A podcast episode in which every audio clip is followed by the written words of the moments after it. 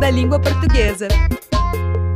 A língua portuguesa tem suas curiosidades e quem gosta de observar os pequenos detalhes se diverte. Um bom exemplo são as palavras homófonas, aquelas que têm o mesmo som, mas são escritas e significam coisas diferentes, ou seja, uma letrinha muda tudo. É o caso do mês de abril, que se escreve com L no final, e abril, com U, que é sinônimo de inaugurou, destrancou.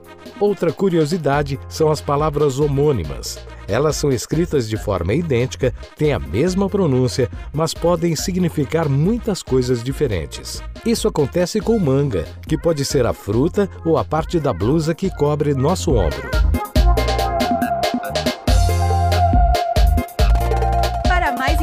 Informações, acesse museudalinguaportuguesa.org.br. Apoio CBN.